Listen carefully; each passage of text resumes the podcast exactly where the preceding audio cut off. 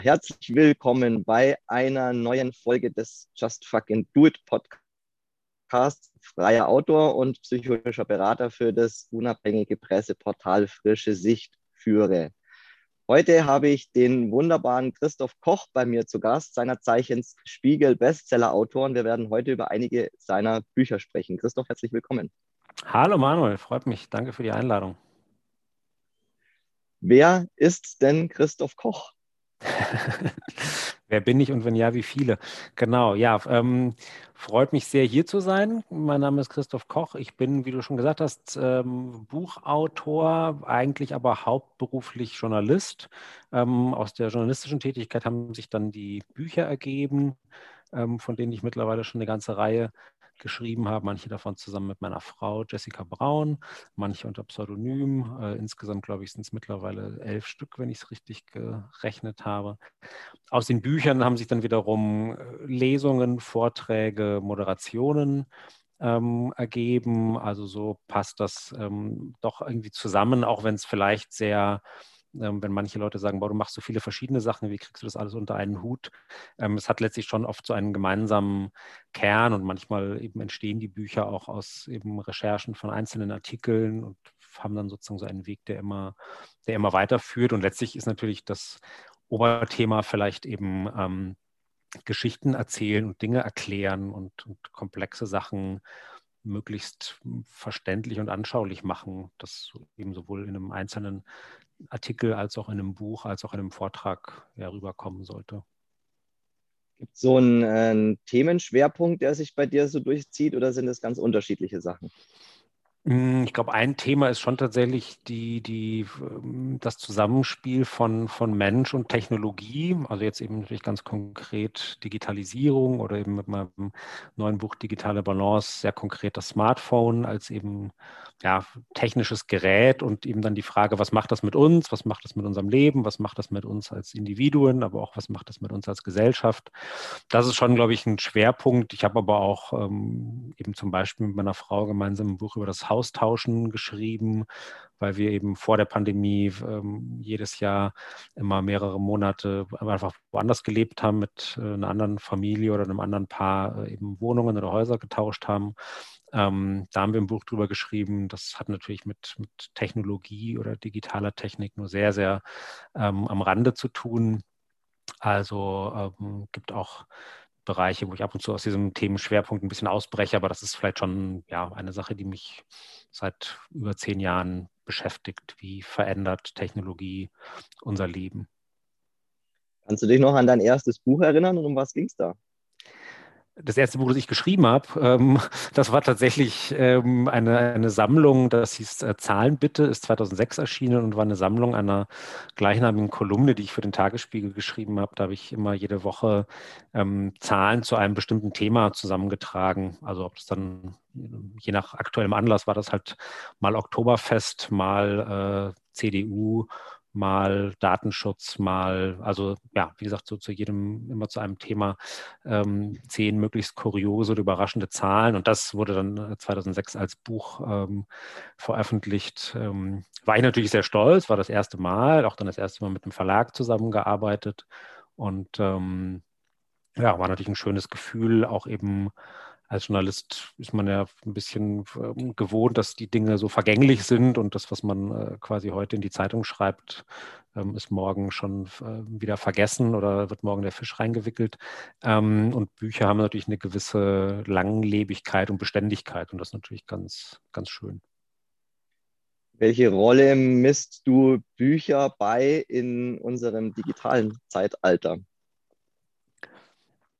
Das ist eine gute Frage, mit der ich mich natürlich auch beschäftige, weil ich natürlich merke, wenn man jetzt mit einem Thema sich beschäftigt, wo sich vielleicht gerade ganz viel technologisch tut. Also jetzt nur als Beispiel, wenn ich jetzt ein, ein Buch über künstliche Intelligenz schreiben würde oder über, ähm, keine Ahnung, Kryptowährungen oder über selbstfahrende Autos, dann ist das Buch eigentlich fast zu langsam, um eben mit so einer Entwicklung irgendwie Schritt zu halten, weil vielleicht, äh, um das kurz zu erklären, ähm, man muss eigentlich ungefähr ein Jahr lang ähm, einrechnen, mindestens, sage ich mal, von der Idee und dem, dem Moment, wo man sagt, ich ähm, habe jetzt einen Verlag gefunden, der dieses Buch mit mir machen möchte, bis es dann erscheint. Ähm, ja, also unter einem Jahr geht es eigentlich kaum. Ähm, oft dauert es noch länger, weil die Verlage sagen, naja, wir planen jetzt unser Herbstprogramm 2022. Was könnte man denn da machen? Also es ist ein sehr, ähm, ja, eben langlebiges, aber eben halt auch ein bisschen träges Medium, was es dann eben schwierig macht, ähm, sich ein Thema vorzuknöpfen, das eben, indem sie schnell was tut. Also wenn man dann sagt, ich schreibe jetzt das Buch heute fertig und dann kommt es eben vielleicht in einem halben Jahr oder so raus und bis dann hat sich schon wieder so viel verändert. Ähm, das, ähm, das merke ich also schon. Das war jetzt bei digitale Balance nicht so ein Problem, weil das ein Thema ist, das, ähm, wo sich nicht alle zwei Wochen irgendwie was ändert, sondern das sind ja eher grundsätzliche Dinge.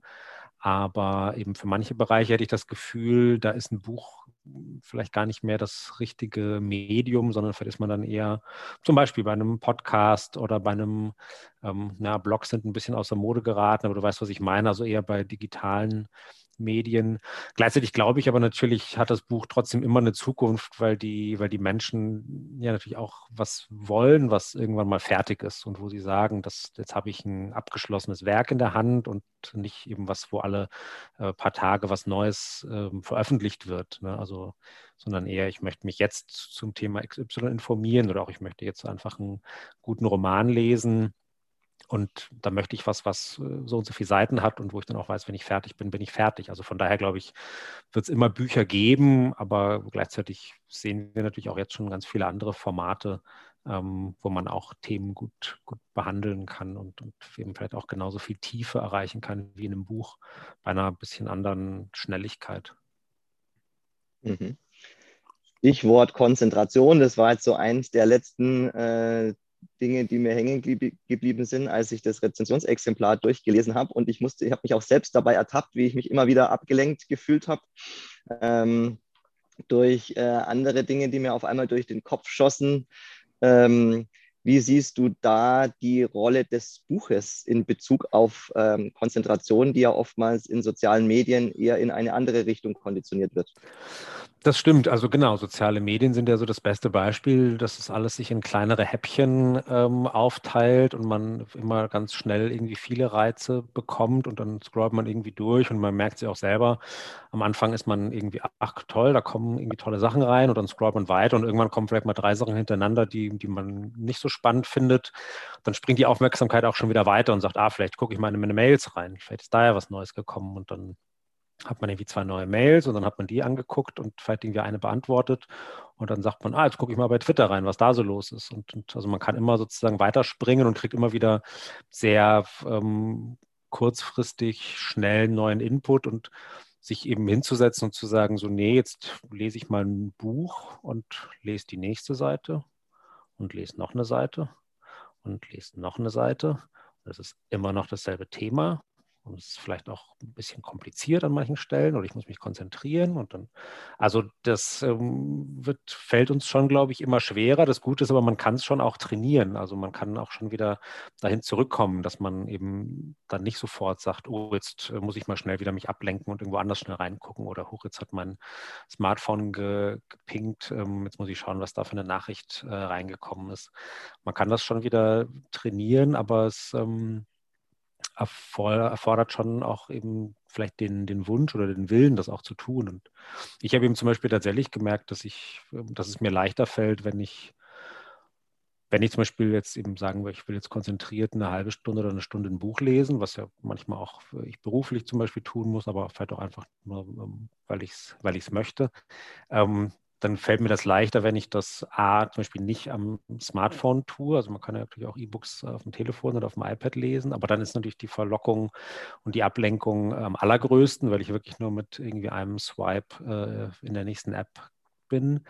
Ähm, das fällt mir aber auch sogar leichter, wenn ich ein gedruckten Buch lese, wenn ich das Smartphone in ein anderes Zimmer tue, also wenn das einfach nicht in meinem ähm, in meinem Augenwinkel oder in meinem Sichtkreis irgendwie ist. Das zum Beispiel auch tatsächlich gibt es Studien, die nachgewiesen haben, dass Menschen bei Tests schlechter abschneiden, wenn ihr Smartphone auf dem Tisch liegt, also auch wenn es ausgeschaltet ist oder auch wenn, wenn nichts passiert. Aber allein, dass es da ist, scheint schon so eine gewisse Ablenkung und Sogwirkung zu entfalten. Ähm, also von daher gibt es einfach auch relativ banale Tricks. Ne? Also eben, wenn man wirklich konzentriert lesen will, nicht äh, das Smartphone neben sich liegen haben, sondern es einfach aus dem Raum bringen und dann geht es vielleicht schon eins einfacher. Und wenn es nicht einfach geht, dann dranbleiben und, und wieder diesen, diesen Muskel sozusagen ein bisschen trainieren mit der Konzentration noch ein bisschen tiefer einsteigen. Du hast ja da in deinem Buch, äh, da ist ja auch eine 30-Tage-Challenge dabei, wo du wirklich auch Anlass dazu, wie man den Smartphone-Konsum tatsächlich äh, ja ein bisschen besser dosieren kann. Interessiert mich nochmal, wann oder was ist bei dir in deinem Leben passiert, wo du gemerkt hast, also irgendwie bin ich in dieser ganzen äh, Online-Welt so gefangen, dass mich das total abbringt von Dingen, die ich eigentlich viel lieber machen möchte. Also wo entstanden ist, mal offline. Hattest du da erst diese Erfahrung und hast später das Buch drüber geschrieben? Oder hat sich das parallel ergeben? Also was war da so der Auslöser und wie dann dieser Buchprozess? Das interessiert mich. Hm, ja, also genau, vor eben ziemlich genau zehn Jahren ist Ich bin da mal offline erschienen, ein Buch, wo ich so einen wirklich radikalen Entzug gemacht habe und 40 Tage komplett offline war, kein Handy, ähm, kein, kein Internet, gar nichts, ähm, auch nicht irgendwie geschummelt und zu meiner Frau gesagt, google das schnell mal für mich oder so, also quasi ähm, Internet äh, um eine Ecke, sondern wirklich gar nichts. Ähm, und da war eben schon die Idee, dass ich da gemerkt hat, und wie gesagt, es war noch, da gab es, Smartphone war ganz neu, es gab schon Facebook, aber es gab zum Beispiel noch nicht Instagram. Ähm, also das war schon noch eine, eine, andere Zeit als jetzt. Aber selbst da habe ich schon gemerkt und auch von, von Freunden und Bekannten immer wieder gehört, dass die da das Gefühl hatten, so das spielt eine immer größere Rolle und eben auch ähm, es nimmt unter Umständen mir die Entscheidung ab, wie viel Zeit ich damit wirklich verbringen will. Also ich bin sozusagen eher getrieben oder, oder habe es eben nicht mehr selbst in der Hand oder ich würde vielleicht eben gern ein bisschen weniger Zeit damit verbringen, schaffe es aber nicht. Und ähm, genau, und aus der Idee entstand dann eben die Idee zu dem ja eben relativ radikalen Experiment, einfach mal alles abzuschalten und den Stecker zu ziehen. Und dabei habe ich dann eben natürlich auch eine ganze Menge interessanter Sachen gelernt. Also ein, ein eine Sache, die mir sehr früh aufgefallen ist in den ersten Tagen, war, dass ich ähm, ich habe es dann Phantomvibrieren genannt. Also ich habe einfach mein, mein Telefon immer auf Stumm geschaltet und Vibrationsalarm und habe es immer in derselben Hosentasche, vorne rechts. Und ähm, selbst als es dann eben ausgeschaltet zu Hause in der Schreibtischschublade lag, hatte ich trotzdem immer das Gefühl, diese Vibrationen zu spüren. Also eben, oh, da kommt ein Anruf, oh, da kommt eine Nachricht bis ich halt gemerkt habe, naja, was kann ja gar nicht sein, da ist ja gar nichts. Ähm, also ähm, sozusagen, da habe ich gemerkt, wie mir meine eigenen Nerven ähm, sozusagen einen, einen Streich spielen und dachte dann erst, ähm, das wäre nur mein persönliches Problem, habe dann aber recherchiert und festgestellt, nee, das ist tatsächlich ein, ein Phänomen, das Forscher auch ähm, mittlerweile schon ähm, entdeckt und beschrieben haben und, und bei vielen Leuten ist es dann der Klingelton, also wenn sie nicht äh, ihr Telefon stumm geschaltet haben, dann denken sie manchmal, sie hören den Klingelton und gucken dann aufs Telefon und merken, das hat gar nicht geklingelt. Und dann ähm, ändern sie ihren Klingelton und dann geht es ein paar Wochen gut und dann plötzlich fangen sie an, sich den neuen geänderten Klingelton einzubilden. Also das ist ein, ähm, ja, ein, ein, gar nicht so seltenes Phänomen und das hat mich natürlich dann auch wiederum bestärkt ähm, in der in der Erkenntnis, dass das eben einfach ja eine extrem große Rolle spielt in unserem Leben und wir eben nicht immer ähm, Herr dieser Sache sind oder eben uns darum bemühen müssen, das zu bleiben und nicht ähm, so willenlos ähm, die Geräte bestimmen lassen, wie oft wir was nutzen und wie wir unsere Zeit verbringen. Hast du damals gewusst, dass das so ein großes Thema mal werden wird? Du hast ja da irgendwie nicht richtig was angestoßen. Ja, das, also das ist ja, hat ja schon irgendwie einen Nerv getroffen. Total, das war wirklich, muss man sagen, ähm, das, das richtige Buch zur richtigen Zeit und, und ähm, hätte ich damals, glaube ich, tatsächlich nicht, also ich habe natürlich schon gedacht, okay, das ist ein Thema, das mich beschäftigt und das ich eben auch von anderen Leuten zunehmend höre, aber dass es so ähm, einschlägt, damals schon, die auch seitdem ja wirklich immer noch mehr geworden ist. Also zum Beispiel der ganze Begriff Digital Detox, den gab es damals noch überhaupt nicht. Das ist dann erst danach ähm, so entstanden und auch so quasi, sage ich mal so, Seminare, man fährt in den Wald und, und äh, alle ähm, lassen mal für ein Wochenende das Smartphone aus und solche Geschichten. Das ist dann alles erst nach und nach gekommen, diese ganze, ähm, ja, eben Digital Detox-Industrie gewissermaßen. Also da ähm, war ich tatsächlich zur, zur richtigen Zeit am richtigen Ort und habe es dann auch seitdem immer gemerkt. Also seitdem beschäftigt mich das Thema, seitdem ähm, mache ich Veranstaltungen, mache Interviews, äh, treffe eben auch Leute und, und habe das Gefühl, der, der Bedarf und die, die, die Fragen und die ähm, ja, die, der, der Wunsch nach, ähm, nach Antworten, wie, wie kann ich das dann vielleicht irgendwie ändern oder wie geht es denn besser, ähm, der ist ähm, ungebrochen groß und wird vielleicht eher noch größer. Und das war dann eben wiederum auch die Idee hinter der, dem neuen Buch Digitale Balance, eben da wirklich mal einen ganz konkreten Ratgeber zu schreiben mit, mit ja wirklich einer konkreten Anleitung. Ich bin einmal offline, war eher so eine Mischung aus Selbstbeobachtung und, und Recherche und Forschung und Expertengesprächen. Ähm, und die Leute haben mich immer mal gefragt, was kann ich denn tun? Was würden Sie denn empfehlen? Was sind denn äh, Tipps und Tricks und Ratschläge?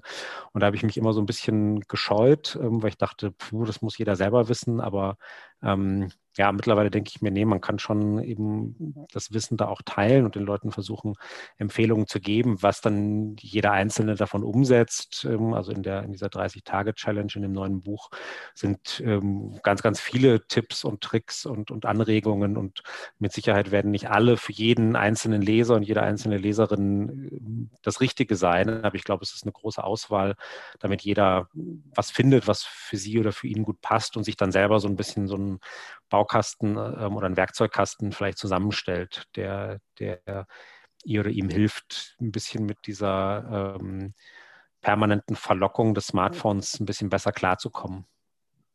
Bevor wir da reingehen, weil da sind ja super spannende Sachen drin, interessiert mich nochmal zu dem 40-Tage-Experiment. Was hat sich denn da bei dir tatsächlich verändert? Also war das irgendwie so, okay, ich mache das jetzt halt mal so 40 Tage und danach geht es weiter wie vorher? Oder was hast du da wirklich so für dich mitgenommen dann?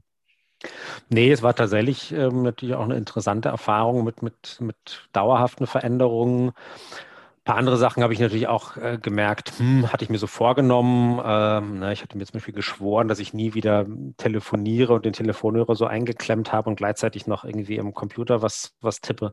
Ähm, das ähm, müsste ich lügen, wenn ich sage, dass ich das seitdem nie wieder gemacht habe, aber ich hoffe, dass es zumindest seltener und besser geworden ist. Ähm, eine andere Sache, die ich als, glaube ich, so wichtige Erkenntnis für mich gewonnen habe und die ich versucht habe beizubehalten, ist zum Beispiel eben auch so den Tag nicht sofort mit dem, dem Smartphone oder dem Checken von, von eingehenden Nachrichten zu beginnen. Das ist ja so ein eine, eine, Angewohnheit, die wir, die wir gerne haben, so quasi erstmal gucken, was, was anliegt. Ne? Ich checke meine Mails, ich gucke bei Facebook, Twitter, WhatsApp, LinkedIn, was auch immer ähm, und gucke erstmal, was äh, die Leute sozusagen an mich herangetragen haben und fange dann an, so abzuarbeiten und zu beantworten. Ähm, und habe dann schon mal das Gefühl, ah, habe ich gleich was weggeschafft. Und eigentlich ist das aber gar nicht so gut. Eigentlich äh, hatte ich das Gefühl, ähm, hat es mir besser getan. Eben in diesen, in diesen 40 Tagen habe ich das ja dann quasi zwangsweise erprobt, weil da gab es eben keine Inbox, die ich äh, hätte abarbeiten können, sondern da war dann morgens erstmal die Frage so, okay, was, was ist denn, was steht denn heute für mich an? Was ist denn heute für mich wichtig? Was ist meine Priorität? Was, ähm, was will ich heute geschafft und erledigt bekommen? Also quasi eine, eine, Motivation aus mir selbst heraus und nicht ähm, ein, ein Abarbeiten von, von Sachen, die andere Leute mir, mir hingeworfen haben. Und ähm, und das habe ich eben auch gemerkt, das ähm, ist wichtig und gut und würde ich auch sozusagen so als, als Ratschlag ähm, sofort weitergeben, wenn die Leute eben sagen, naja, ich kann jetzt nicht 40 Tage einen Stecker ziehen, ähm, ist natürlich ein bisschen unpraktikabel. Deswegen ist ja auch das neue Buch ähm, A nur 30 Tage statt 40 und B aber auch kein richtiger äh, Entzug und kein Digital Detox, sondern eben ein, ein besseres Leben mit dem Smartphone. Ähm, und da finde ich es eben einen ganz wichtigen Ratschlag zu sagen, ja, versucht äh, euch diese, diese erste Zeit des Tages und hm, ob das dann irgendwie eine, eine halbe Stunde ist oder eine Stunde oder zwei Stunden, das hängt natürlich auch ein bisschen von der jeweiligen Lebenssituation ähm, ab. Und bin ich, keine Ahnung, bin ich angestellt, bin ich im Job, muss ich ähm, zu einem gewissen Zeitpunkt ähm, parat sein und, und erreichbar sein oder kann ich das ein bisschen flexibler handhaben. Ähm, aber im Idealfall eben nehmt euch so eine Zeit ähm, eben in den, in den ersten Stunden des Tages, wo, wo der Geist noch, noch frisch ist und man auch noch gute Ideen und, und Kapazitäten hat und nehmt die euch für euch und eben verschwendet die nicht mit eben so dem, dem, dem Abarbeiten des Mail-Eingangs und, und äh, eben so ähm, dem dem Klein-Klein. Das kann man dann immer noch äh, später machen. Erstens, glaube ich, sind die wenigsten Menschen von uns so wichtig, dass wenn sie eine E-Mail erst ähm, die morgens reingekommen ist, vielleicht erst mittags beantworten, dass dann die Welt untergeht. Ähm, Glaube ich, so, so äh, gefragt sind nur die wenigsten von uns. Ähm, und es ist eben tatsächlich viel, viel besser für auch das eigene Gefühl. Also ich habe so oft von Leuten gehört, die sagen, ich sitze den ganzen Tag am Rechner, ich arbeite den ganzen Tag wie ein Irrer, ich, ich ähm, eben hau Mails raus und, und mache dies, mache jenes und, und habe trotzdem am Abend äh, das Gefühl, ich habe nichts geschafft oder ich habe das, was eigentlich ähm, wichtig wäre, dazu bin ich nicht gekommen, das ist mir hinten runtergefallen oder wie auch immer die Redewendung dann ist. Und das liegt natürlich so ein bisschen eben dran, dass es, ähm, dass es manchmal einfacher ist, erstmal erstmal so die, den Kleinkram zu machen ähm, und dann sich zu denken, ja, okay, an das große Projekt, ähm, da setze ich mich dann mal in Ruhe dran. Aber diese Ruhe kommt eben natürlich nie, wenn ich immer nur ähm, ja, wieder gucke, was, was, für neue, was für neue Sachen reingegangen sind. Wenn ich jetzt aus der, äh, aus der Psychologie das so ein bisschen betrachte, steckt da bei mir auch so dieses Thema Selbstbestimmung dahinter, Selbst versus Fremdbestimmung. Also das eine ist, sowas kommt von außen auf mich rein, wie sehr lasse ich mich durch den Tag lenken und wie sehr bin ich selber wirklich äh, Herr der Dinge, die ich an diesem Tag tue. Jetzt trifft ja dieses Buch auch genau einen Zahn der Zeit, auch vom Timing gerade, wo wir jetzt wirklich auch seit einem Jahr damit konfrontiert sind, ja auch viel mehr digitale Zeit zu verbringen. Was sind denn so für dich die wichtigsten Punkte, die ähm, jetzt gerade in dieser Zeit eine Rolle spielen für eine bessere digitale Balance? Hm. Also ich glaube, zum einen darf man momentan nicht so, nicht so streng mit sich sein. Also ich glaube, wir alle gucken momentan mehr in, in Bildschirme als je zuvor. Egal, ob es eben äh, das kleine Smartphone ist oder der, der mittelgroße Laptop, wenn wir eine Zoom, Zoom-Call haben oder so wie wir uns jetzt unterhalten oder ähm, auch privat, ähm, wir uns vielleicht mit Freunden oder Verwandten per, per Videokonferenz nur sehen und treffen und unterhalten können. Und abends äh, gibt es noch Netflix, ähm, weil man äh, nicht rausgehen kann und Leute treffen kann. Ähm, das ist ein Stück weit normal und ich glaube, es bringt jetzt nichts, sich da äh, selber fertig zu machen und irgendwie noch sich selber zu geißeln, dass man gerade mehr Screentime hat als, ähm, als normal. Also da muss man vielleicht ein bisschen nachsichtig mit sich selber sein und, und müssen, wir, glaube ich, eh gerade alle ein bisschen. Also ähm, bringt nichts äh, jetzt noch, noch strenger und, und ähm, noch unnachgiebiger ähm, zu sein, weil es fehlen uns einfach die, die Alternativen und es ist einfach vieles, was wir sonst vielleicht machen würden, ist nicht, ist nicht möglich. Ähm, rausgehen, essen gehen, Freunde treffen, ins Kino gehen. Ähm, deswegen, also einerseits ein bisschen Entspannung und, und äh, gnädig sein mit sich selbst.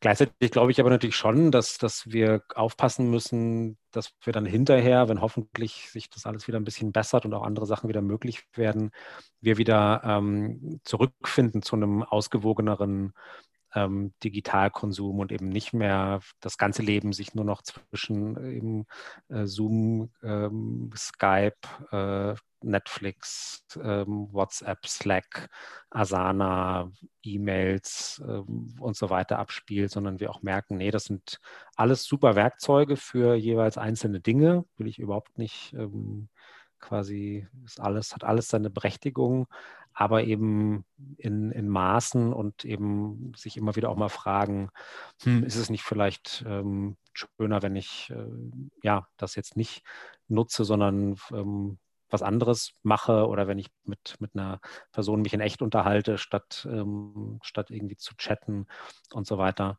Und ähm, da würde ich eben hoffen, dass wir da wieder dazu zurückkehren. Aber klar, momentan ist es momentan ist es schwierig und momentan sind einfach die, die Möglichkeiten sehr, sehr eingeschränkt. Stichwort manipulative Psychologie. Da hatte ich mich auch ähm, äh, vor kurzem mit dem Professor Dr. Ruppert drüber unterhalten in dem größeren pandemiepolitischen Kontext. Spezifisch jetzt auf Apps und ähm, User Interface Design hattest du dich ja auch damit auseinandergesetzt, inwiefern soziale Medien, äh, App-Entwickler, Spieleentwickler ja auch diese ähm, psychologischen Effekte nutzen. Was äh, möchtest du denn oder wor worüber schreibst du da in deinem Buch? Was sind da so die wichtigen Erkenntnisse für Menschen, die da nicht so in der Tiefe drinstecken, sondern es einfach nutzen und irgendwie sich immer wundern, warum sie irgendwie nicht mehr davon loskommen? Ja, genau, das ist, glaube ich, ein ganz, ein ganz wichtiger Punkt. Ne? Oft ist es ja so, dass man sagt, ach, das ist ja irgendwie toll.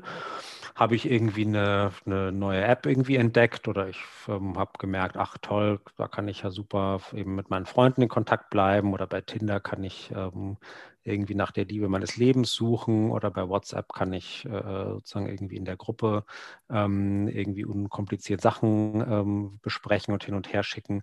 Ähm, das ist erstmal alles irgendwie gut und schön, aber das sind alles keine keine Orte und Werkzeuge, die wirklich neutral sind, sondern das sind alles ähm, Unternehmen, ähm, die ihr Geld damit verdienen, dass wir möglichst viel Zeit damit verbringen. Also ähm, das ist auch natürlich erstmal nicht verboten, aber ähm, es muss einem, glaube ich, eben klar sein. Also quasi ähm, nur als Beispiel sozusagen, Tinder ähm, verdient ja nicht Geld damit, dass es möglichst schnell, möglichst viele zufriedene Paare ähm, vermittelt oder erzeugt, sondern es verdient Geld damit, dass möglichst viele Menschen möglichst lange auf Tinder sind. Und, und also von daher ist es eigentlich sogar eher das Ziel, ähm, nicht die große Liebe ähm, zu, zu ähm, herbeizuführen, weil dann in dem Augenblick ähm, ist der Kunde, ist die Kundin quasi weg, sondern eigentlich ähm, ist das Ziel, die Leute möglichst lang ähm, als Nutzer zu halten. Das Engagement, wie sozusagen der, der Fachbegriff ist, also sprich möglichst oft nutzen, möglichst lange nutzen, ähm, möglichst äh, äh intensiv, also noch per Premium, äh, ähm, also sozusagen noch Geld dafür bezahlen, dass man es nutzt. Ähm, oder ähm, bei anderen Diensten, eben wie Facebook oder Twitter, ist es, gibt es natürlich keine Premium-Version, aber da ist dann einfach die Werbefinanzierung. Ne? Je länger die Leute online sind, ähm, je, je mehr sie durch den Feed scrollen, umso mehr Werbung kann man ihnen zeigen also verdient man da mehr Geld. Ähm, das Ziel ist letztlich eben immer ähm, hohes Engagement und nicht, ähm, dass es uns gut geht oder dass unsere Probleme gelöst werden, dass unsere ähm, Freundschaften besser werden, sondern wie gesagt, das Ziel ist, dass wir möglichst oft den Drang verspüren, ah, ich gucke mal wieder, ähm, was, was es Neues gibt bei eben Insta, TikTok, was auch immer. Ähm, das muss man sich einmal grundsätzlich klar machen, sozusagen, dass man da ähm, unterschiedliche Ziele hat, man selber und eben die Leute, die diese Apps entwickeln. Und dann muss man sich klar machen, dass das ähm, nicht einmal irgendwie so erfunden worden ist und dann sind die da, sondern da gibt es hunderte oder bei den großen äh, Firmen tausende von Entwicklern, die nichts anderes tun, als jeden Tag zu tüfteln. Ne? Wie kann ich es noch ähm, äh, stickier machen, ne? was so ein anderer Begriff ist aus der, aus der Branche, dass die eben sagen, so Sticky ist eben eine App dann, wenn, wenn sie möglichst schnell äh, so ein Ritual erzeugt, dass die Leute eben sagen, so, das ist das Erste, was ich morgens angucke oder immer, wenn mir langweilig ist, wenn ich fünf Minuten auf irgendwas warten muss, dann ist das die App, die ich, die ich raushole und mit der ich mir die Zeit vertreibe. So, das ist, ähm, das ist sozusagen Stickiness. Ähm, dass es sich möglichst schnell in, in, in den Alltag rein, rein verwurzelt oder eben rein verklebt.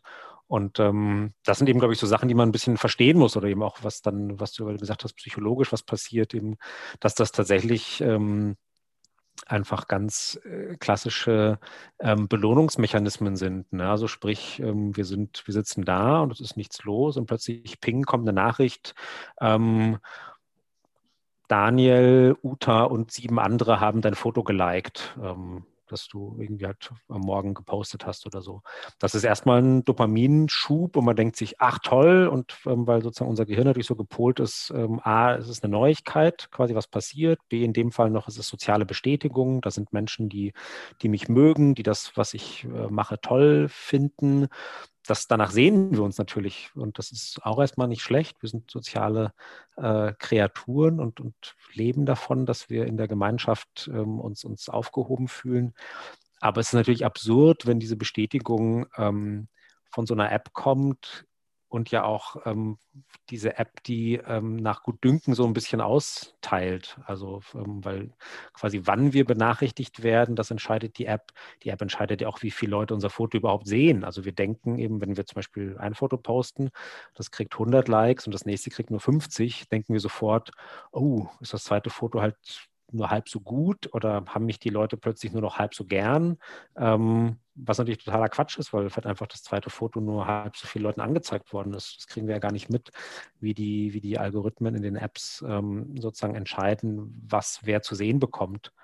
Und ähm, Deswegen, wenn man sich das alles klar macht, dass wir da sozusagen ganz im schlimmsten Fall sozusagen unser, unser Seelenheil oder unsere Zufriedenheit und unser Glück ähm, an solche total intransparenten, ähm, ja, eben letztlich von Geschäftsinteressen gesteuerten ähm, Unternehmungen hängen, dann ähm, denkt man sich natürlich auch, oh, ist vielleicht keine, keine gute Idee. Aber wie gesagt, man muss erstmal ein bisschen verstehen, was da alles, was da alles dahinter steckt. Und das ist eben, ja, wie anfangs gesagt, kein, kein neutrales Werkzeug ist wie vielleicht ein Telefon, wo ich sage, da nehme ich den Hörer ab und ich rufe eine Person an und, und äh, sozusagen that's it, sondern es, ist, es hat ein viel größeres Eigenleben. Ist, ähm, wie, wie, groß siehst du die Gefahr, dass wir dann äh, uns letztlich zu sehr in dieser äh, virtuellen Welt verlieren und damit irgendwo einer, ein falsches Leben führen, eine, einer Hoffnung hinterherlaufen, äh, einem, wir suchen ja ständig unbewusst diesen nächsten Dopaminkick. Also das geht ja schon los mit diesem, mit dem, mit dem Geräusch der Benachrichtigung, was ja, da fällt mir sofort der Pavlovsche Hund ein, wo dann halt am Schluss im Endeffekt äh, ja äh, die, die Sabber schon aus dem Mund läuft, wenn das, wenn das Geräusch kommt, weil man, das, weil man spürt, oh, jetzt kommt die nächste Bestätigung, die nächste Anerkennung, da ist jemand, der an mich denkt. Wie, wie groß siehst du da die Gefahr und wie kann ich mich daraus befreien? Hm es ist, ich sehe schon, dass es eine Gefahr ist. Gleichzeitig tue ich mich immer ein bisschen schwer damit. Ich will nicht so ein, so ein Panikverbreiter sein und quasi sagen, so Hilfe, Hilfe, ähm, nehmt den Kindern die, ähm, die Geräte weg und, und äh, irgendwie iPad erst ab 18 und, und äh, wer mehr als zehn Minuten googelt, dem brutzelt das Hirn weg oder so. Also man darf da, glaube ich, auch nicht... Gleichzeitig ist es ja spannend, weil du schreibst ja auch, dass ja sogar die großen Firmenkonzernchefs jetzt wie äh, Steve Jobs und andere ja sehr stark darauf geachtet haben, ab welchem Alter ihre eigenen Kinder mit äh, iPads und den Produkten aus dem eigenen Unternehmen arbeiten, was ja auch nachdenklich machen sollte. Absolut, absolut. Also da gibt es ähm, eigentlich ist das Silicon Valley voll von, von Leuten, die, die selber zugegeben haben, dass sie Probleme damit haben und dass sie eben ähm, nicht ähm, ganz im Griff hatten, was sie wie oft nutzen gibt, wie du gesagt hast, ganz viele ähm, Leute, die sagen so, nee, meine, meine Kinder oder, oder einfach äh, manchmal, keine Ahnung, sind es auch irgendwie Neffen, Nichten, auf quasi jüngere Familienmitglieder, ähm, dürfen erst vergleichsweise spät äh, Dinge nutzen oder sich bei Netzwerken anmelden und so weiter. Also da herrscht schon eine gewisse Vorsicht, wirklich bei den Leuten, die den ganzen Kram erfunden haben. Also das äh, darf man auch nicht außer Acht lassen. Ähm, wie gesagt, gleichzeitig ähm, will ich eben auch nicht ähm, so, so Panik, Panik machen.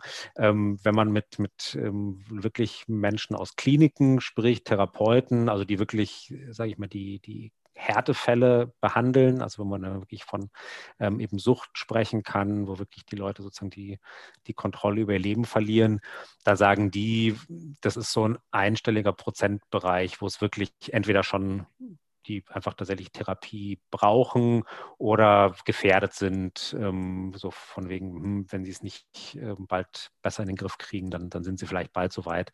Also das ist ähm, jetzt noch keine, äh, wir sind noch kein Volk von, von äh, Zombies, die nur noch ähm, äh, quasi ähm, vor den, vor den Geräten hängen und, und rettungslos verloren sind. Aber es ist trotzdem, glaube ich, ein, ein Thema, weil ja, wie gesagt, fast jeder von uns ähm, ein bisschen spürt, dass es ähm, nicht immer gut ist. Und, und wirklich die Leute, die, die gar kein Problem damit haben und die wirklich sagen, so, nö, ich, ich nutze das, wenn ich es brauche und auch und wenn der Akku mal leer ist, dann merke ich es gar nicht ähm, und dann habe ich es halt zwei Stunden nicht. Also die wirklich so ein komplettes Zen-Verhältnis ähm, dazu haben und komplett entspannt, ähm, das sind, glaube ich, wirklich nur noch wahnsinnig wenige. Also ähm, Interessanterweise sind es dann oft einfach ältere Leute. Also mein Vater zum Beispiel, bei dem ist das so, wenn ich dem manchmal eine SMS schicke, der sagt dann irgendwie so, ach so, ach ja, ach nee, ich habe vergessen, das Handy aufzuladen. Das war irgendwie einen Tag lang aus, habe ich gar nicht gemerkt. Ähm, also das ist schon so eine Grundentspanntheit, die, ähm, wo ich aber einfach sagen würde, so puh, die ist unter 60, ähm, ist die nicht mehr, ist die nicht mehr anzutreffen, sondern da ist jeder schon eben so, oh Gott, Akku ist schon im roten Bereich, also irgendwie unter 20 Prozent geht der Puls schon schon, äh, geht der Puls schon rauf. Ähm, das merkt man also, das merkt man also schon. Von daher, ähm, ja, glaube ich, ist jeder gut beraten, sich zumindest einfach ein bisschen mal ehrlich hinzusetzen und ein bisschen zu hinterfragen, was sind denn Bereiche, in denen ich das Smartphone irgendwie nutze und in denen es mir gut tut und in denen es mir vielleicht auch wahnsinnig äh, das Leben erleichtert und in welchen Bereichen stresst es mich eher oder, oder vertrödel ich Zeit damit oder verbringe ich einfach Zeit mit Dingen, die mir letztlich gar nicht so, so wichtig sind. Ähm, also ein Freund von mir hat einfach mal die ganz klassische Unterscheidung gemacht. Er sagt, es gibt eigentlich nur zwei Arten von Apps, ähm, Save Time und Kill Time. Also manche Apps sparen einem Zeit, wenn man sagen kann, ich kann mir das Bahnticket äh, jetzt eben halt am Smartphone buchen und muss nicht irgendwie ins Reisebüro oder zum Bahnhof irgendwie fahren. Das spart mir mega viel Zeit und ist komfortabel.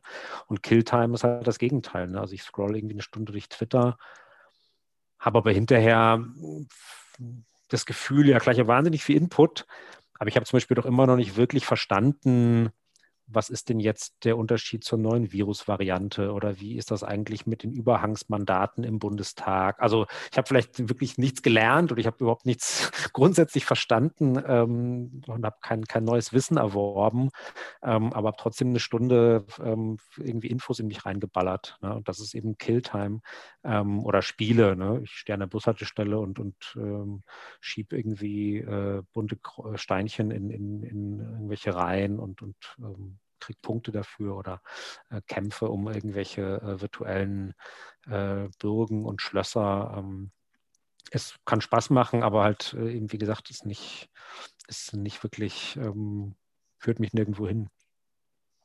Gleichzeitig wird ja mit diesem Mechanismus ja letztlich auch irgendwo gespielt, Stichwort äh, Killtime. Also ich meine, ich denke da an äh, Spielsucht und intermittierende Verstärker, das ist so aus der Psychologie, äh, ja, wo ich so die äh, Vergleiche ziehe, wo ich spannende Woche die Woche äh, auch mit der Frau Dr. Katzer drüber gesprochen hatte, genau über diese Phänomene und wir uns auch einig waren, dass das auch was ist, was gerade auch, weil du es gerade auch erwähnt hast, ähm, die Suche nach der äh, neuesten Virusvariante oder nach der Erlösung, also auch da spielt ja so diese Hoffnung irgendwie mit, wann wird es denn jetzt wieder anders und wir wissen es letztlich einfach nicht. Und das Gleiche wird ja auch in den äh, sozialen Medien genutzt mit dem, mit dem Endlos-Scrollen, mit dem, ich weiß nicht, wie viele Likes jetzt mein Bild bekommt. Das heißt, wie bei der Slot-Maschine. Ich habe immer die Hoffnung, dass es beim nächsten Mal, da wird es jetzt endlich geil. Genau. Wie, wie, wie, wie, wie, wie siehst du das? Nee, genau, genau wie du sagst, intermittierende Verstärkung ist ein äh, ganz, ähm, ganz wichtiger, äh, ganz wichtiges Konzept, eben dieses, diese Belohnungen, die permanent ausgeschüttet werden, eben, ah, es gibt Neuigkeiten, ah, du hast Likes ähm, oder eben, keine Ahnung, in irgendeinem Spiel äh, gibt es äh, Regnetspunkte und Diamanten oder was auch immer. Ähm, der Trick dabei ist es, ähm, dass das, äh, je unberechenbarer das ist, umso, umso stärker wirkt es auf uns. Ne? Also wenn wir quasi ähm, ein komplett berechenbare Belohnungen äh, kriegen würden, jeden Tag zehn neue Follower, ähm, dann wäre das ziemlich schnell irgendwie langweilig. Aber wenn wir irgendwie merken, so, oh, gestern habe ich 50 neue Follower gehabt, ähm, hm, aber jetzt dann drei Tage danach irgendwie gar keine mehr. Ähm, das ist viel, das macht viel, viel mehr mit uns. Ähm, ne? Oder eben auch bei, bei Spielen. Ähm, klar, Spiele basieren natürlich auf einer, auf einer Unberechenbarkeit. Wenn, wenn man immer sagen würde, naja, du gewinnst jedes zweite Spiel und jedes zweite Spiel verlierst du, dann äh, gibt es keinen, gibt's keinen Reiz. Ähm, und ähm, deswegen diese, diese Unberechenbarkeit ist letztlich das, das Entscheidende und das, was den, was den Reiz ausmacht. Und eben genau, wie du auch sagst, so diese Hoffnung, ne? also diese, diese Karotte, die uns da permanent vor die, vor die Nase gehalten wird. Und das, das gibt es ja auch in allen Bereichen. Ne? Also auch der, ähm, diese ganzen ähm, Streaming-Dienste, also jetzt nicht Streaming im Sinne von, von Netflix, sondern eben Menschen, die die Sachen streamen, also Gamer ähm, zum Beispiel bei Twitch oder so.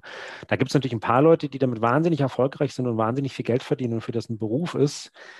Aber für 99,9 Prozent der Menschen ist es das eben nicht. Aber denen, denen wird natürlich so ein bisschen die Hoffnung gemacht, eben, nee, du musst auch einfach auch nur möglichst viel ähm, keine Ahnung, Call of Duty oder Fortnite spielen und das irgendwie streamen, dann kannst auch du ähm, irgendwann eben äh, weltberühmt werden und davon leben.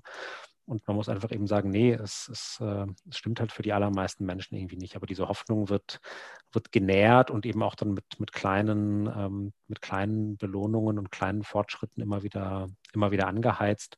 Und so gilt das für alle Bereiche. Ein ganz ähm, drastisches Beispiel, ähm, was relativ neu ist, ist zum Beispiel auch, dass es im Bereich Trading, also Aktienhandel und so weiter, ähm, jetzt auch Einzug gehalten hat. Aktienhandel war lange Zeit das langweiligste, was es gab. Man muss bei seiner Bank ähm, ein Depot eröffnen und da muss man irgendwie halt Sachen ordern und dann gibt es eine kleine Gebühr und dann hat man Aktien und dann werden die Mehrwert oder nicht. Und jetzt gibt es eine App wie Robinhood, ähm, da, ähm, da fliegt Konfetti, wenn man irgendwas getradet hat. Und, und je öfter man tradet, umso, umso besser. Und man muss, ähm, wenn man auf der Warteliste vorankommen will, muss man jeden Tag tausendmal so einen, so einen, äh, so einen Button ähm, drücken. Also totale Gamification-Anreize ähm, für letztlich ein ähm, ja, eine Sache, wo es um, wo es um Geld äh, geht, wo Leute dann eben auch teilweise Geld äh, äh verzocken, ähm, weil einfach ist quasi eine uralte Weisheit, aber quasi, wenn du, wenn du, je öfter du, je öfter du tradest und quasi ähm, je, je, öfter du Sachen kaufst und verkaufst, umso schneller verlierst du dein Geld und, und ähm, vernünftig Geld anlegen ist was, was eher mit Ruhe und äh, sich Zeit lassen und ähm, das Aktiendepot auch mal in Ruhe lassen zu tun hat. Ähm, das wird einem auch jeder ähm, Geldberater irgendwie sagen, dass irgendwie ähm, permanent ähm, Posten hin und her verschieben bringt auch nicht, äh, bringt überhaupt nichts außer halt vielen Gebühren, was natürlich wiederum das ist, was dann eben so ähm, eine App irgendwie ähm, eigentlich auch will. Jetzt kann ja Gamification durchaus auch was Positives sein. Also ich denke da auch so an Förderung von Lernverhalten. Also ich war selber ja lange in ähm, IT-Vertrieb tätig, habe da auch für eine Cybersecurity-Firma gearbeitet, wo ich auch kennengelernt habe, wie Menschen also Gamification-Ansätze genutzt haben, zum Beispiel in der Security Awareness, um da Menschen einfach ja äh, anzuleiten, eben da mehr Bewusstsein äh, zu entwickeln. Äh, was kann ich denn als Einzelner tun, zum Beispiel, dass mein ähm, äh, meine Zugänge und so weiter sicher sind. Jetzt spielen ja aber auch, weil das gerade Netflix erwähnt ist, fand ich nämlich auch ganz spannend, war mir selber nämlich nicht bewusst, spielen ja letztlich auch mit einem Faktor, nämlich auch dem Faktor Zeit, aber auf der anderen Seite mit einer Erholungszeit, nämlich dem Faktor Schlaf. Und da kommt dieser, dieser Autoplay-Button ins Spiel, der ja auch bei YouTube zum Beispiel zu finden ist. Ähm, wie hat sich, wie, was hast du da rausgefunden, wie da äh, Netflix mit diesem Faktor spielt? Hm, genau, ähm, ja, guter, guter Hinweis. Also ähm, Genau, erstmal ist äh, sozusagen ähm, Netflix oder auch solche Videoplattformen, kann man ja sagen, es ist doch überhaupt nichts dagegen zu sagen, wenn, wenn die Leute abends ähm, sich da ein bisschen ähm, entspannen und, und irgendwie einen Film gucken oder eine Serie. Ist jetzt ja nicht, ähm, wäre jetzt ja ein bisschen albern, da sofort irgendwie Hochsuchtverhalten und böse, böse ähm, irgendwie zu schreien. Aber es ist natürlich trotzdem, selbst da ähm, gibt es schon kleine Schrauben, an denen gedreht wird und, und eben dieser Autoplay ist äh, genau so ein, so ein Fall, wo ne, früher musste man halt, war die eine Folge von der Serie zu Ende und man musste sich aktiv dafür entscheiden, so, komm, äh, gucke ich noch eine. Ja, alles klar, klick, nächste Folge. Mittlerweile ist es eben so, nee, das nächste Video kommt ähm, eben bei fast allen diesen Plattformen automatisch. Man muss sich also aktiv dafür entscheiden, oh nee, jetzt ist mal, ähm, jetzt ist schon spät, jetzt ist mal Feierabend, jetzt gehe ich mal ins Bett. Ähm, was ein kleiner Unterschied ist, aber halt eben ein, ein signifikanter. Ne? Also das hat genauso den, den, ähm, den Impuls gedreht. Man muss nicht den Impuls haben, weiter zu gucken, sondern man muss den Impuls haben, zu sagen, stopp, ich, ich höre auf. Ähm, und ähm, das ist nachgewiesen, dass das ähm, dazu führt, dass man tendenziell äh, eine Folge mehr guckt. Und, und ähm, der, der Netflix-Chef hat ähm, das wunderbar auf den Punkt gebracht, weil er mal irgendwie in einem Investoren-Call, als er irgendwie gefragt worden ist, so, naja, wir sind ja so die großen Konkurrenten und jetzt gibt es irgendwie auch irgendwie Disney und Amazon Prime und, und irgendwelche Videoplattformen hier und da.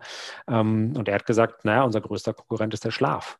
Und ähm, das war natürlich so halb im Witz, aber letztlich ähm, stimmt es natürlich, weil eben sozusagen Netflix auch ähm, natürlich will, dass wir möglichst viel Zeit ähm, vor seinem Angebot verbringen. Und ähm, das heißt natürlich, diese Zeit muss irgendwo herkommen. Das kann eben der Schlaf sein, was gesundheitlich nicht so toll ist. Wird einem auch jeder Arzt bestätigen, ausreichender, gesunder und regelmäßiger Schlaf ist, ist extrem wichtig, auch wenn es uns vielleicht äh, wie eine Selbstverständlichkeit vorkommt oder wir uns denken, naja, ach, ich komme auch irgendwie mit, äh, mit fünf oder sechs Stunden pro Nacht hin, ist einfach nicht so gut. Oder eben, naja, die Zeit mit, mit Freunden, die Zeit mit unserem, äh, mit unserem Partner, unserer Partnerin, unserer Familie, ähm, die, ähm, wenn die nur noch vor dem, dem gemeinsamen ähm, Netflix-Schauen verbracht wird, dann ist es eben vielleicht auch nicht so gut. Womit eben auch nicht gesagt werden soll, dass man das gar nicht tun soll, überhaupt nicht. Gibt ja auch, kann ja auch ähm, da tolle Sachen zusammen angucken, aber ähm, im Idealfall hat man vielleicht auch noch vorher und hinterher ein bisschen Zeit, sich äh, drüber zu unterhalten, zum Beispiel. Und ähm, ja, wie gesagt, wenn einfach ein Dauerfeuer aus, aus Autoplay-Videos kommt, ähm, dann wird uns einfach schon mal diese Entscheidung, will ich noch gucken oder will ich eigentlich schon längst was anderes machen, wird uns schwerer gemacht. Stichwort Lebensqualität, bevor ich dann so den Ausblick äh, machen möchte auf dein 30-Tage-Experiment und wie letztlich Menschen auch mit Hilfe deines Buches lernen können, da wieder eine bessere digitale Balance herzustellen. Das ähm, hat mich noch sehr äh, erreicht, dieser Zusammenhang zwischen Offline und Online. Ähm, Freundschafts- bzw. Beziehungsqualität. Möchtest du da noch was dazu sagen? Ja, also ist auch wieder natürlich die, die Pandemie jetzt ähm, so, eine, so eine besondere Zeit, wo wir ja schon gemerkt haben, na gut, wir können viele Menschen nicht persönlich treffen, wir können viele Dinge, die wir vielleicht ähm, mit, mit Freunden, Freundinnen zusammen machen, gehen gerade nicht. Ähm, keine Ahnung, äh, der eine ist im Sportverein und sagt, viele Freunde sehe ich einfach nur zweimal die Woche abends beim Fußballtraining oder ähm, mit anderen gehe ich irgendwie regelmäßig äh, ins Kino oder was essen oder in die Bar oder also viele Aktivitäten, die auf einem Freundschafts- ähm, oder Freundeskreis basieren, sind zurzeit nicht, nicht möglich. Wir können zurzeit nicht reisen oder nur sehr schwer. Das heißt, ähm, einfach Menschen, die vielleicht auch weiter weg wohnen, können wir kaum ähm, wirklich sehen. Und da hat sich natürlich klar, also die Technik ähm, auf eine positive Art dazwischen geschaltet, ne? dass man nicht ähm, plötzlich sagt, na gut, dann hat man jetzt halt irgendwie seit März letzten Jahres gar nichts mehr voneinander gehört, ähm, sondern man hat ja eine Vielzahl von Möglichkeiten und man kann ähm, eben sich entweder ähm, einfacher und unkompliziert schreiben oder man kann ähm, miteinander sprechen, man kann miteinander per Videocall ähm, zu zweit oder in der Gruppe. Ähm, es ist alles ja wirklich deutlich einfacher als vor eben vielleicht 10 oder 20 Jahren, wo man dann noch das Telefon und einen sehr, sehr langsamen äh, Postbriefverkehr gehabt hätte. Also von da hat sich da schon viel, viel getan. Ähm, aber auch da gleichzeitig eben wieder die, das Thema digitale Balance lasst uns die, die Vorteile, die das hat, nutzen, aber lasst uns nicht vergessen, dass es eben auch noch ähm, die anderen Möglichkeiten gibt und dass es eben ähm, auch schön sein kann, ohne dazwischen geschaltete Technologie ähm, Zeiten miteinander zu verbringen und dass ich eben auch behaupten würde, dass ähm, Freundschaften, wenn sie lange halten sollen, auch tatsächlich gemeinsames Erleben brauchen. Also man kann jetzt schon sozusagen mit, mit äh, Zoom und Skype und, und ähm, E-Mail und WhatsApp und sich ab und zu mal Fotos schicken, kann man schon ein bisschen was überbrücken und, und vielleicht auch eine Freundschaft aufrechterhalten, eine Zeit lang. Aber irgendwann muss dann schon auch wieder was passieren und man muss mal vielleicht irgendwie einen, ähm, ja, einen gemeinsamen Abend verbracht haben oder im Idealfall irgendwie paar gemeinsame Tage irgendwo zusammen hingefahren sein oder so. Das sind dann Verbindungen, auf denen, glaube ich, eine, eine gute Freundschaft und eine wertvolle Freundschaft aufbauen kann. Und wenn es das gar nicht mehr gibt, dann ähm, so ganz übertrieben gesagt, dann, dann, erinnert man sich in dem Zoom-Call nur noch an, ähm, an damals und an früher und was man damals zusammen gemacht hat. Ähm, aber wenn nichts Neues mehr dazukommt, dann ist es für eine Freundschaft, glaube ich, sehr schwierig, ähm, wirklich richtig zu überdauern. Dann erinnert mich so ein bisschen an Klassentreffen, äh, wo man dann, dann trifft man sich alle fünf oder zehn Jahre und eigentlich spricht man immer nur über die gemeinsame Schulzeit, wenn dann keine neuen Erlebnisse mehr dazu kamen. Also sprich, ähm, der Zusammenhang oder die Verbindung im realen Leben hat einen elementaren Einfluss auf das, wie wir online miteinander umgehen, wohingegen aber auch der Einfluss, wie wir online miteinander arbeiten, wenn die realen äh, Erfahrungen leben, hat durchaus auch ähm, nicht nur positive Effekte. Genau, und im Idealfall ist es einfach natürlich eine, eine Mischung und, und wir nutzen eben die, die digitalen Möglichkeiten da, wo sie uns, da, wo sie uns helfen ähm, und, und vergessen aber darüber sozusagen nicht die, nicht die anderen. Das wäre sozusagen vielleicht die, mhm. die Botschaft in a, in a nutshell sozusagen. Wie kann uns denn jetzt dein Buch Digitale Balance und die 30-Tage-Challenge äh, konkret neben den Sachen, die wir jetzt so, wir haben jetzt so ein paar Auszüge besprochen und da wird ja noch weitaus mehr in deinem Buch ähm, auch ähm, dargestellt, wo man sich wirklich noch auch mit ganz vielen, ähm, mit ganz vielen statistischen äh, Zahlen und auch ganz vielen Beispielen nochmal ein besseres Bild verschaffen kann, was denn da tatsächlich passiert.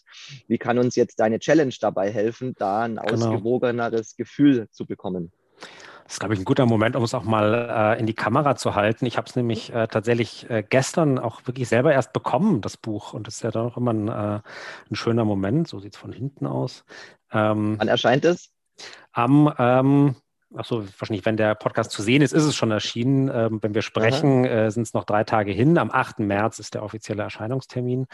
Ähm, und ähm, ist natürlich immer ein besonderer Moment, wenn man dann äh, als Autor dann tatsächlich zum ersten Mal das ähm, wirklich physisch in der Hand hat und, und natürlich was drinsteht. Äh, damit hat man sich äh, äh, Wochen, Monate äh, schon beschäftigt und kann es vielleicht schon äh, an manchen, also manche Sätze kann ich sozusagen selber schon nicht mehr lesen, weil ich sie schon im Laufe der verschiedenen Korrekturschleifen äh, immer wieder vor der Nase hatte. Ähm, trotzdem ist es dann eben natürlich ein, ein schöner Moment und macht einen froh und stolz. Und ähm, genau, Kernbestandteil des, dieses Buches ist ähm, die 30-Tage-Challenge, ähm, die wirklich an 30 Tagen einzelne Aufgaben, Anregungen, Tipps, Tricks, äh, Vorschläge beinhaltet. Ähm, das reicht von ganz pragmatischen und, und, und praktischen Sachen und Anleitungen, die vielleicht manch einer schon kennt, manch einer aber auch noch nicht. Wie schalte ich diese Notifications ab? Wie kann ich mein Handy auf Schwarz-Weiß-Modus stellen, damit es vielleicht äh, nicht so, ein, äh, so attraktiv und, und, und, und äh, bunt, shiny, äh, verlockend quasi ist, sondern eher als Arbeitsgerät oder als Werkzeug mir irgendwie dienen kann, aber nicht ähm, so, so ein Sog entwickelt. Ähm, aber auch ein bisschen Vorschläge und Anregungen, was, was könnte ich denn stattdessen machen oder was, was möchte ich denn von meinem Leben? Und da wird es natürlich individuell sehr unterschiedlich. Da habe ich natürlich dann versucht, jetzt nicht den Leuten ähm, irgendwie was vorzuschreiben und zu sagen, so, jetzt äh, ab morgen alle mal mehr Sport machen oder so, ähm, weil es ja Quatsch wäre. Da hat ja jeder andere Bedürfnisse und, und ähm, manch einer macht vielleicht schon ganz viel Sport und manch einer macht keinen, hat aber auch kein Interesse dran. Es hat ja jeder aber trotzdem Wünsche und vielleicht äh, Dinge, die er oder sie früher mal gemacht hat und wo er sagt, da komme ich komischerweise nicht mehr dazu wo man dann sagt, ja, komischerweise, äh, guck mal in deine, äh, in deine Statistiken rein, wie, wie viel Zeit du ähm, am Smartphone und mit welchen Apps verbringst. Ähm, ist vielleicht eine ganze Menge und wenn die Zeit plötzlich zur Verfügung stünde, was würdest du denn dann gerne damit machen? Weil das ja auch letztlich mhm. immer ein bisschen die Frage ist, was, was wollen wir für ein Mensch sein? Was und das, womit wir Zeit verbringen, ist eben das, was uns prägt und ausmacht und, und definiert. Und ähm, da ist dann eben ein bisschen der Versuch, Anleitung zu geben, wieder dahin zu finden, in manchen Fällen vielleicht zurückzufinden, ähm, zu, zu Tätigkeiten, die uns ähm, definieren und die vielleicht eben nicht auf dem, auf dem Smartphone stattfinden. Und in dieser eben bunten Mischung, eben die, die sage ich mal so Schritt für Schritt sich über 30 Tage ähm, hinzieht und eben auch jeden Tag nur ein bisschen, das ist ja auch keine sozusagen so Riesenüberforderung, ähm, dass man eben sagt, oh Gott, das soll ich jetzt alles irgendwie machen, ist ja ein Fulltime-Job äh, sozusagen, mein, mein Smartphone-Leben in den Griff zu kriegen. Nee, das soll ja irgendwie nebenher laufen und Spaß machen und nicht, nicht äh, in Stress ausarten. Deswegen habe ich es eben über 30 Tage ge, gestaffelt und, und ähm, es baut natürlich auch ein Stück weit aufeinander auf. Man fängt vielleicht mit ein bisschen ähm, ähm, sozusagen grundsätzlicheren Sachen an und es wird dann immer ähm, spezieller und vielleicht auch ein bisschen ähm, herausfordernder. Ähm, aber der, der Wunsch war eben wirklich so ein, so ein Gerüst zu liefern, dass die Leute ähm, nicht nur abstrakt, äh, hier sind 100 Ratschläge, jetzt guck selber, was du damit anfängst, sondern dass es ähm, schon eine Art Gerüst und Struktur gibt, wie man das nach und nach umsetzen kann auch mit regelmäßigen äh, sozusagen so kleinen Feedback-Schleifen gegenüber sich selbst, wo man auch im Buch ein bisschen was aufschreiben kann, ähm, sich quasi merken kann, was, was funktioniert gut, was funktioniert vielleicht nicht so. Also diesen Werkzeugkasten für sich wirklich individuell ähm, gestalten und, und zusammenstellen. Klingt nach einer ganz äh, liebevollen und erlaubenden Herangehensweise. Das gefällt mir aus einer psychologischen Sicht auch sehr gut, denn da gibt es ja auch die sogenannte Erlaubnisarbeit. So alles, äh, alles darf, nichts muss.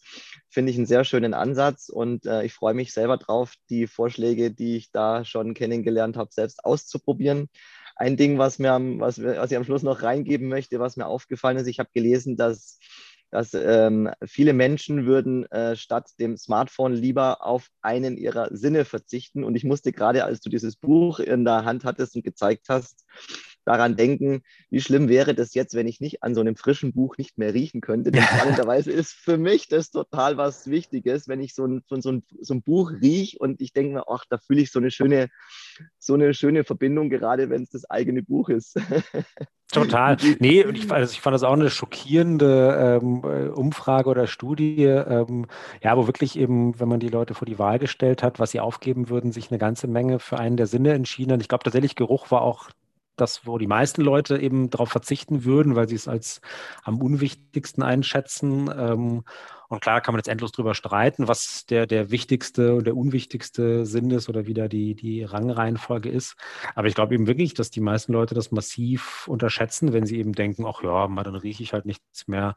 Ähm, das ähm, ja, darf man, glaube ich, nicht, nicht unterschätzen. Und, und weil du aber gerade auch gesagt hast, eben erlaubende, es ist ja eben wirklich das, es geht gar nicht, das Buch will gar nicht, dass wir unser Smartphone aufgeben, abgeben, sondern eben das genaue Gegenteil. Es soll eher dazu führen, dass wir es, dass wir es besser benutzen können, dass wir es benutzen können, ohne eben drunter zu leiden, ohne Nachteile zu haben. Das ist sozusagen, also eigentlich ist es ein, ein wenn man es äh, ganz genau betrachtet, ist es ein Pro-Smartphone-Buch, aber eben dafür müssen wir eben erstmal ein paar Sachen über uns lernen und ähm, über, über wie, wie wir und dieses Gerät zusammenhängen. Und dann können wir es, glaube ich, besser nutzen. Aber eben auch, wie du sagst, es ist ein Buch, das sehr, hoffe ich zumindest, oder das war meine Absicht, sehr freundlich, positiv und nicht mit dem, dem mahnenden Zeigefinger und dem, dem Verbot und, und ähm, strengen Regeln operiert, weil das bringt, glaube ich, in, dem, in solchen Fällen ähm, überhaupt nichts, sondern es muss irgendwie aus einem selber kommen, muss einem selber klar werden, was man davon hat. Letzter Impuls, Christoph, der mir gerade noch kommt. Lass uns einen kleinen Ausblick wagen. Lass uns mal kurz träumen und spinnen. Was denkst du, kommt denn als nächstes nach dem Smartphone? Das ist tatsächlich eine, das ist tatsächlich eine wahnsinnig äh, spannende Frage, weil genau, wir haben jetzt eben seit ja, irgendwie gut zehn Jahren gibt es das Smartphone und man hat das Gefühl, da ist jetzt, klar, da gibt es jetzt jedes Jahr, kommt, ist die Kamera noch eins besser und der Bildschirm noch eins hochauflösender. Aber so ein bisschen hat man das Gefühl, ist das jetzt ausge, ausgereizt und ähm, gleichzeitig sind die Leute sich nicht ganz äh, im Klaren eine Sache, die, glaube ich, tatsächlich ganz, ganz wichtig wird, ist, ähm, ist Audio. Also das, wir sehen es ja schon bei, bei Alexa und bei diesen Smart-Assistenten, Google Home, ähm, die, die Lautsprecher, die überall rumstehen, mit denen wir sprechen. Also quasi ähm, äh, nicht mehr Interface auf irgendwas gucken, sondern ähm, Gespräch und, und Hören. Ähm, das sehen wir auch durch die, durch die, ähm, du, hast ja auch äh, äh, Bluetooth-Kopfhörer, also sprich, man kann permanent äh, ähm, was im Ohr haben und, und rumlaufen und trotzdem dann eben darüber ähm, interagieren, sich Sachen anhören, eben vielleicht auch Kommandos geben und fragen, äh, keine Ahnung, wie wird das Wetter, statt in eine App reinzugucken. Ähm, aber auch so Sachen wie Clubhouse, ne? also diese, diese neue App, wo, wo eben Leute sich unterhalten, die auch ja nur noch über Audio funktioniert und wo man man quasi äh, auch erstmal nichts gucken und nichts lesen und sich keine Nachrichten schreiben kann, sondern nur, nur sprechen kann. Ähm, Podcasts, die, die boomen. Also ich glaube, so der, der, der Audiobereich wird, wird sehr viel größer. Ähm, das hat eben auch ein bisschen mit, mit, der, mit der technischen Entwicklung, eben mit den, mit den Kopfhörern zu tun, die, die besser werden und mit den Headsets, die eben uns ähm, braucht man kein so Oschi mehr, wie ich ihn hier aufhab, sondern ähm, hat ein kleines Ding im, äh, im Ohr. Ähm, Im Film Her von Spike Jones, den ich sehr, sehr gut finde, da, da sieht man das ja auch. Der hat nur noch so seinen, seinen, ähm, seinen smarten KI-Assistenten oder vielmehr Assistentin ist so ein Knopf im Ohr und ähm, sie bestimmt und steuert dann eigentlich das ganze, das ganze Leben. Ähm, das war, glaube ich, schon eine ganz frühe ähm, ganz zutreffende Vision, wo es hingehen könnte. Letzte Frage, Christoph. Hast du einen Wunsch, wenn du jetzt so in die Zukunft blickst, auf solche neuen Technologien? Ich denke da gerade so an künstliche Intelligenz, irgendwelche integrierten Sachen und damit wieder so diese Balance oder diese Abwägung zwischen Eigenbestimmung und Fremdbestimmung. Hast du einen Wunsch, den du gerne äußern möchtest an Technologieanbieter, an wen auch immer, in einem Satz? Ähm, in einem Satz, also ich würde mir wünschen, dass zukünftige Technologie wieder mehr vom, vom Menschen her gedacht ist und eben weniger vom, vom Unternehmen, vom, vom unternehmerischen, kommerziellen Interesse her gedacht ist. Super. Christoph. Das, das, das gefällt mir sehr gut als Schlusswort. Ich bedanke mich vielmals für, für deine Zeit, für das tolle Interview. Mir hat es unglaublich viel Spaß gemacht. Ich danke für die Einladung. War toll. ich danke für dieses schöne Buch, das mich sehr inspiriert hat. Und ich hätte damals, als ich dein Ich bin dann mal Offline-Buch in Händen gehalten habe, das mich damals auch genau in der Zeit abgeholt hat, wo das bei mir auch eine Rolle gespielt hat, hätte ich nicht gedacht, dass wir uns zehn Jahre später, ich glaube, so lange ist es jetzt her, dass es draußen ist, dass wir uns mal ja, in einem Interview wie diesem äh, begegnen. Also auch da möchte ich an die Zuhörer, die mit mir sich beschäftigen, auch appellieren. Alles ist möglich, wenn du es dir erlaubst. Cool. Freut mich sehr. Vielen, vielen Dank und ähm, alles Gute. Danke euch, liebe Zuhörerinnen, Zuhörer, Zuschauerinnen, Zuschauer, fürs Dabeibleiben. Ich hoffe, es hat euch ein bisschen was gebracht. Ich halte es noch letztes Mal in die Kamera. So sieht's aus. Genau, das Buch gibt es überall, wo es ja gute Bücher gibt. Nicht nur bei dem äh, großen bekannten äh, Internethändler mit dem A am Anfang, sondern auch bei vielen anderen, die sich gerade jetzt auch in der Zeit vielleicht freuen, wenn sie von euch unterstützt werden. Christoph, mein Lieber, ich bedanke mich bei dir und bei den Zuhörern da, Zuhörern da draußen. Ciao. Ciao, macht's gut.